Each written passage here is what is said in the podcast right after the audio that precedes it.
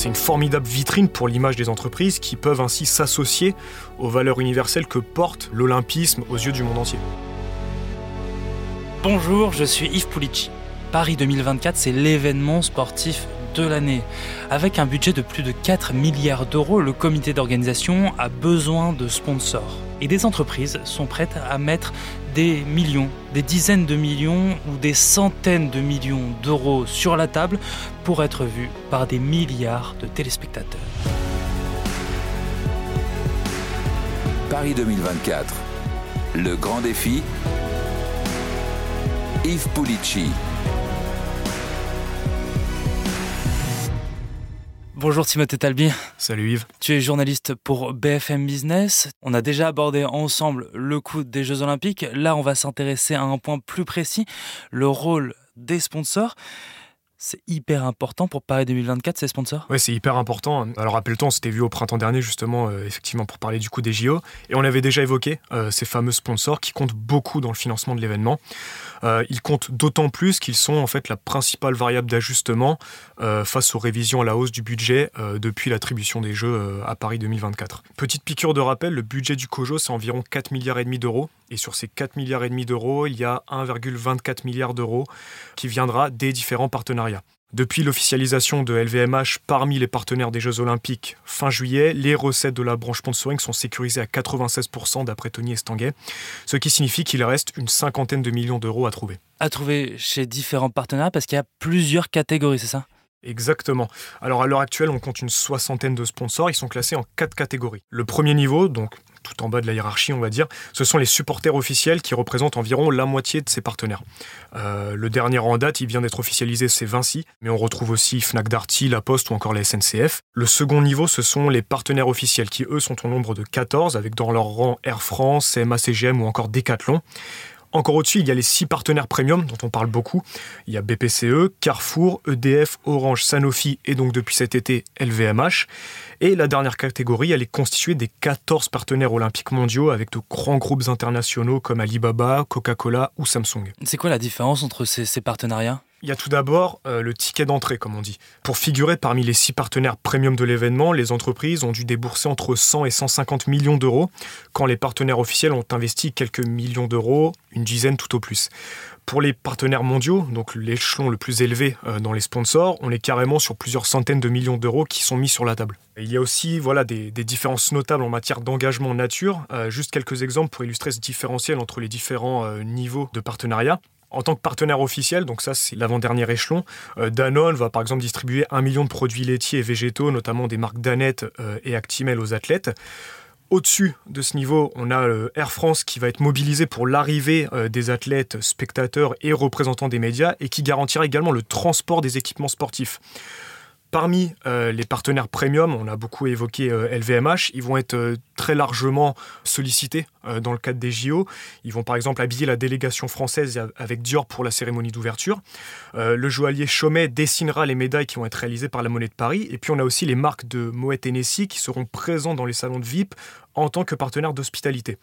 Enfin, tout en haut de la hiérarchie, euh, et on l'avait déjà évoqué euh, quand on avait parlé des coûts des jeux, on a Omega, qui est euh, tout simplement, voilà, depuis des décennies, le chronométreur officiel des Jeux Olympiques. Pourquoi est-ce que ces entreprises, elles investissent autant d'argent pour les Jeux Olympiques et Paralympiques? Tout simplement pour la visibilité qu'offrent ces événements. Là, pour les Jeux Olympiques de Paris 2024, on parle de 4 milliards de téléspectateurs qui sont espérés, dont 1 milliard rien que pour la cérémonie d'ouverture.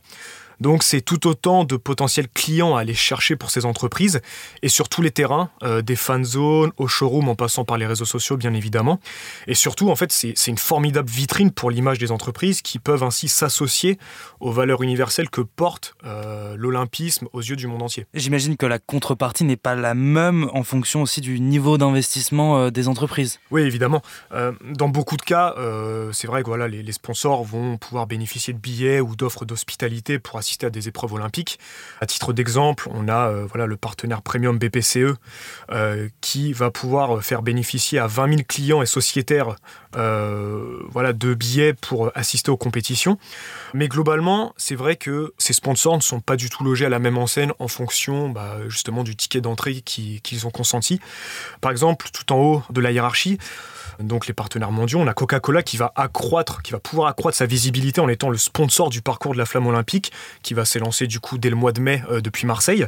On a aussi Visa qui alors eux, ils ont carrément un, monopole en fait, puisque ce sont les seules cartes bancaires qui permettront euh, de régler en CB euh, dans les boutiques officielles parisiennes des Jeux Olympiques. D'ailleurs, on a les 14 partenaires mondiaux, ces 14 partenaires mondiaux dont font partie Coca-Cola et Visa, qui sont les seuls à pouvoir activer leurs droits marketing à l'échelle internationale.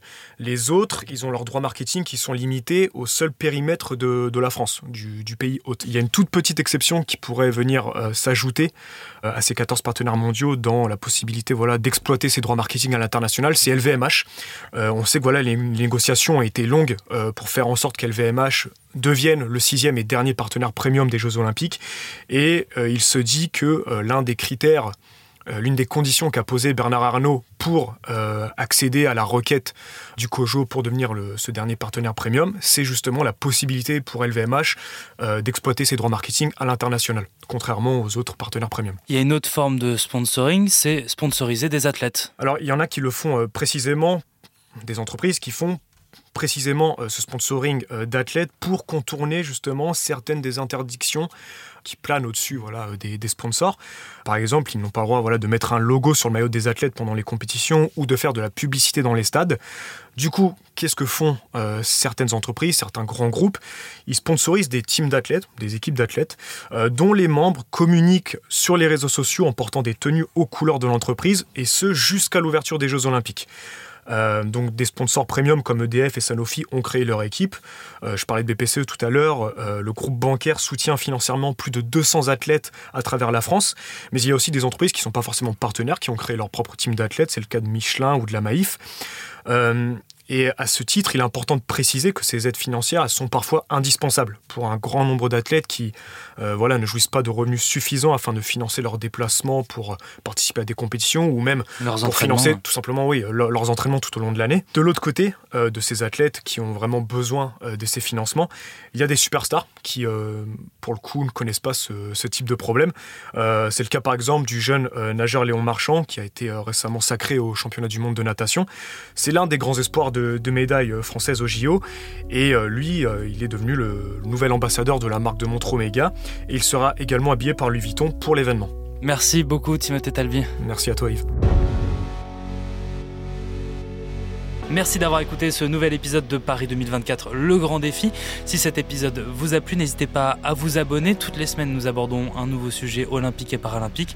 Vous pouvez nous laisser une note et un commentaire. Nous sommes sur toutes les plateformes d'écoute, sur le site et l'application RMC. À bientôt. Paris 2024, le grand défi. Un podcast à retrouver sur l'appli RMC et sur toutes les plateformes d'écoute.